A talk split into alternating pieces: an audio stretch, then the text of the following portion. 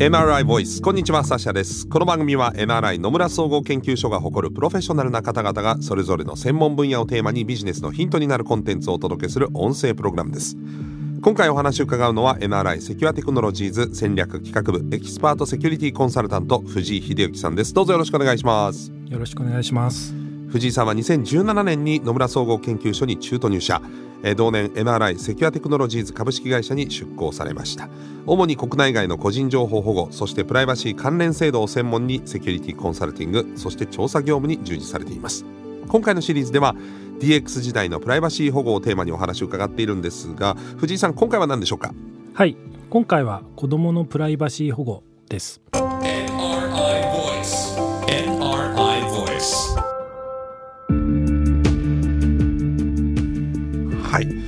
私も子供がいるんで、えー、気になるテーマでもあるんですけど、えーと、今回のテーマ子供のプライバシー保護、えー、子供もねまああの言葉覚える前にタブレットで操作する方を覚えてますからね。うちの子とか見ても、えー、まあだから子供のプライバシーっていうのはそれだけ、えー、大事になってくるのかなというところですがいかがでしょう？そうですね。あのやはり大人が使っているようなサービスっていうのに簡単にアクセスできてしまっていて、はい、まあ、これまでであればその親の承認承諾を得て使えるっていう形がまあ一般的でしたけれども、えー、えー、まあ、そういったものをこうスルーする形でもう子どもが直接使っちゃってるというようなのがまあ非常に増えてきていると。はい、でそれによって、まあ、子どものこう情報が自身のあんまり判断できないような形で、はい、あの情報を入れちゃってそれがあの使われたり拡散されてしまったりすると。いうのが、えーまあ、非常に問題になっていまして、うん、えー、まあ、例えば SNS 系とかでも TikTok とか、はい、Instagram とかっていう中でもあの問題になった事案っていうのもありますし、うん、えー、まあ、あのオンラインゲームの「フォートナイト」っていうので、うん、まあ、非常にいろんな小さい子どもとかもやっているゲームになりますけれども、はい、そういったところでも、まあ、やはりあの問題になったりとかっていうところで、まあ、非常にそういった子どものプライバシーをどうやって守るのかっていうのが、まあ、最近特に問題になっているところになります。そのプライバシーに関する問題でいうとどういうことが問題になるんですか？一番の問題はその子どもの、えー、情報っていうものをきちんと取得するときには、うん、あのサービスの設計とかにおいてもその子ども向けに、うん、あの子どもが分かるような形で表示するようにするだとか、うん、そういった特別なあの設計といいますかデザインみたいなのをしないといけないっていうのが、まあ、いろんな法律とかあの個人情報関連の各国の法律とかでも規定されてたりするんですけれども。名前をみんなに教えるよとか書いてなきゃいけないとか、はい、そういうことですか、はい、うんであるいはあのそういう場合には親の承諾得ないといけないとか親にちゃんと承認取ってるかどうかっていう、はいはい、でそういったところをきちんと設計していかないといけないんですけれども、えー、まあ、そういったところが、まあ、十分にできてないというところが、まあ、一つ問題というふうに言われてますね。なるほどね。だって子供はなんか名前を教えてくれたら特別なこの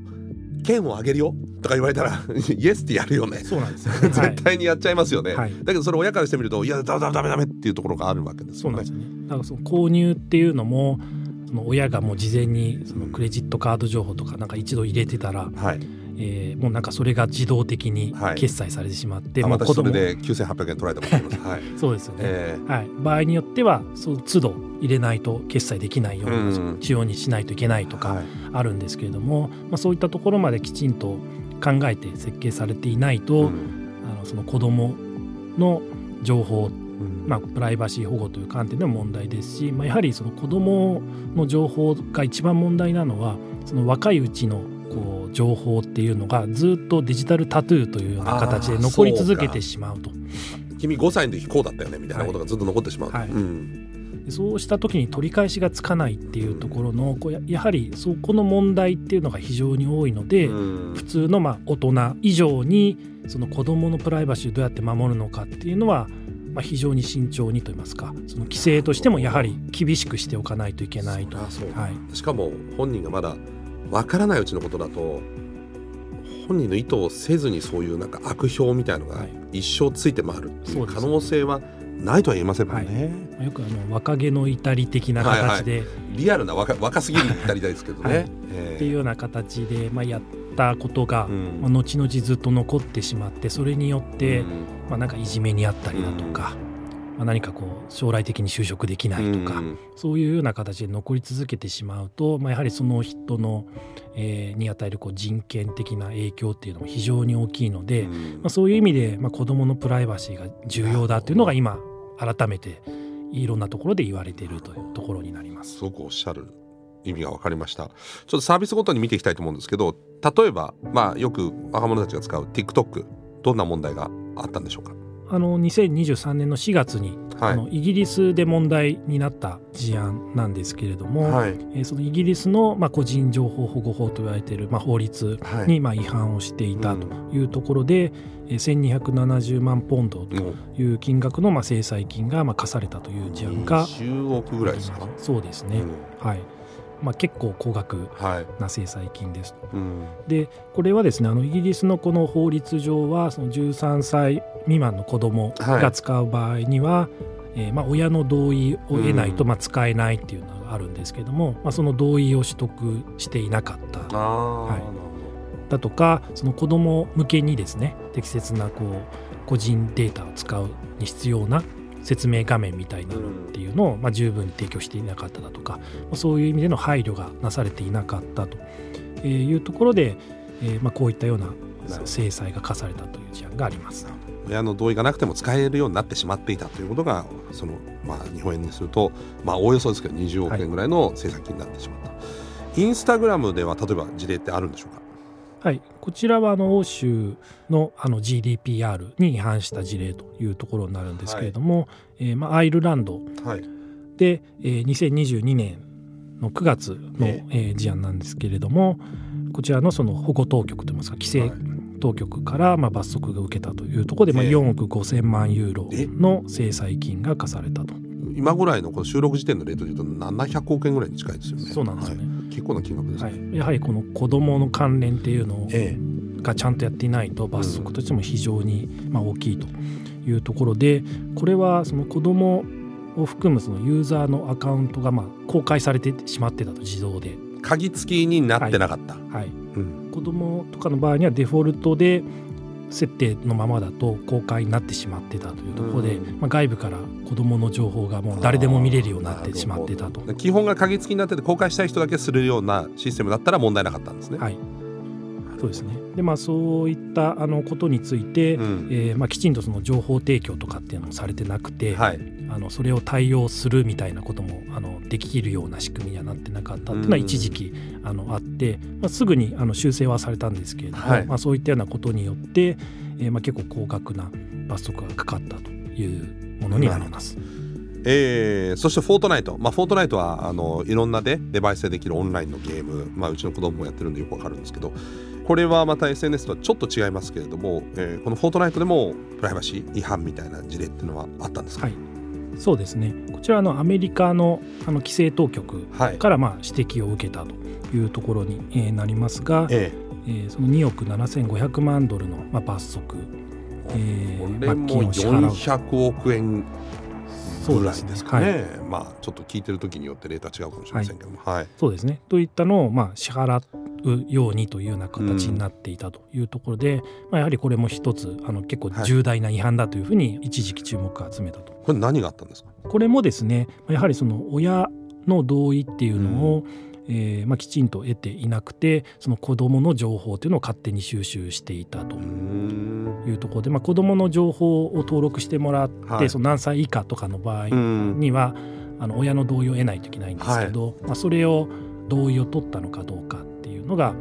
の明確に分からないような形になっていたと。えー、いうのもありますしあの子ども同士でこうボイスチャットというかそうですねいったのもできるようなこともあるんですけど、まあ、場合によってはそこの中でいじめというかまあ、ちょっとこう特定の人に対してすごくこう厳しいことを言ったりとかっていう僕も横でそれ目撃したことありますね、はい、自分の子供に対してもそうだしその何人かでやってると自分の子供だけじゃなくて向こう側で言ってるようなのを耳にして、ちょっとそれはひどいなと思ってやめなさいと言ったこともありますけどね。はい、なんでまあそういったことに対して何か保護するようなものっていうのをまあ提供していなかったりだとか、えー、あとそのアイテム課金っていうところで、このいい武器みたいなものをあのお金払うと買えるっていうのがいろんなキャラクターのものとか、ね、子供とか何でも欲しがっちゃう。いやもう全部欲しがっちゃうんですよ。はい。わ、はい、かります、はい、っていうところもまああるんですけどもそこも子供の購買意欲も含めてこう、うん、えー、高めるようなこうデザインになっていてすぐワンクリックで買えちゃうみたいな、はい、形になってえー、いるというところでこれはあのダークパターンの問題というふうにも言われてましたが、えー、そういったようなそのユーザーに不利益を及ぼすような選択をさせるような仕組みになっててしかも子供がそれさせてるというところでまあ非常に問題視されていたと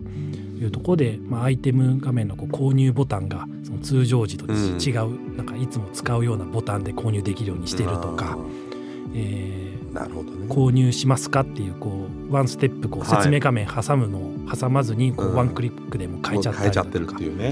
そういったあのようなまあデザインにしていくことで、まあ、子どもに対するまあ考慮っていうのが十分なされていないというところで、うん、まあ、厳密にはあの個人情報法とまあプライバシーとは少し外れるところになる観点としてあの別のイシューとしてこういったダークパターンの問題は言われてるんですけれども、うん、あのこういった子どもに対する配慮がなされていないというところでは、まあ、よく議論されている、はい、トピックかなと思います。まあ、そういう意味ではあのゲームうちも結構やるんですけど、まあ、任天堂のスイッチとかはその辺はすごい配慮されてるなっていう気は比較するとね、はい、しますね。だいぶ親の同意がないと勝手には買えないみたいな、はい、あとクレジットカードの情報も保存されないとか。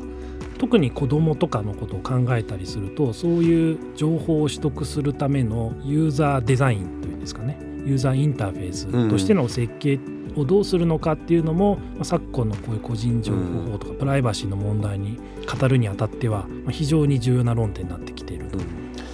こういうのって再発を防ぐ取り組みっていうのは行われてるんですか？まあまあもちろん制裁を取られた側は同じ金額当然取られたくないだろうから改善はするんでしょうけどどうでしょうか？そうですね。特にこの2023年以降ですね。その、まあ、特に海外中心にこういったその子ども向けのサービス提供する事業者に対して、えーまあ、義務付ける法律、法規制だったり事業者向けのガイドラインみたいなのを、えー、出してるっていうのは、えー、ありましてあのアメリカのカリフォルニア州などではカリフォルニア年齢適正デザインコード法と、えー、いうようなあのその年齢に応じた適正なデザインをするっていうのを義務付ける法律ができたり、えー、イギリスではフォートナイトのようなこうゲーム設計にあたってはそのゲームデザイナー向けの諸注意みたいなのをまとめたのを、え政府として出して、うん、えー、そういったのをちゃんと個人情報保護含めてやってくださいといったようなガイドラインみたいなのも出てたりしますので、うん、えー、そういったような形で子どものプライバシーとかっていうのを守るような観点で、うん、まあ、既存の規制に追加してこういうのを守ってくださいねっていうのを出してきているっていうのは徐々にあのいろんなところで出てきているかなと思います。まあ、事業者はその子供に物を提供するときサービス提供するときより気をつけなきゃいけないっていうことは分かりました。これ、と、ユーザー側でいうと子供がいる親としてこういった被害に遭わないためにね、まあ、今後も新しいサービスが出てくる可能性あるわけですからなんかその注意しておくところってあります？かもしこうしておくといいみたいな。そうですね、まあ、やはりその子ども向けの設定みたいなのにどういうふうな設定になっているのかっていったところはやはり確認はするっていうのが一つ重要になってくるのかなとまあ、初めてアプリとかを使うときに一緒に使うっていうのも大事かもしれないですね。すねなんかダウンロードして「いやいいよはい」っつって使ってるとこ全く見ないって結構自分の反省も含めて言いますけど結構やらせてしまってることって結構あるなと思うんですよね。そうですね。まあ、やはりその初期設定がどうなってるのかっていうのは結構デフォルトで公開設定になってるだとか、えー、デフォルトで何かその購入ボタンっていうのがまあワンクリックで購入できるようになってるだとか、まあ、そういったような初期設定として結構不十分な観点になっているっていうのが、えーまあ、アプリによってはあったりしますので、うん、そういったところがまあちゃんと適正になっているのかっていうのは、まあ親も一緒になって確認をして一緒に子どもとこう使い方を学びながらといいますか、やりながら、まあ、チェックしながら、チェックしながら。なるほど。はい。ということで、まあこれはね、アプリはまあ次から次へと出てきたりとか、サービスも出てきたりするんで、えー、もちろんルール自体はどんどん厳しくなっていくとは思うんですけれどもね、大丈夫だろうと思わないことは重要かもしれませんね。えー、今回は子どものプライバシー保護についてお話を伺ってまいりました次回は4回目なんで、えー、このシリーズの最終回ということになるんですが今まさに注目されている AI ですよね AI のプライバシー保護についてお話を伺っていきたいと思います藤井さん次回もよろしくお願いしますよろしくお願いします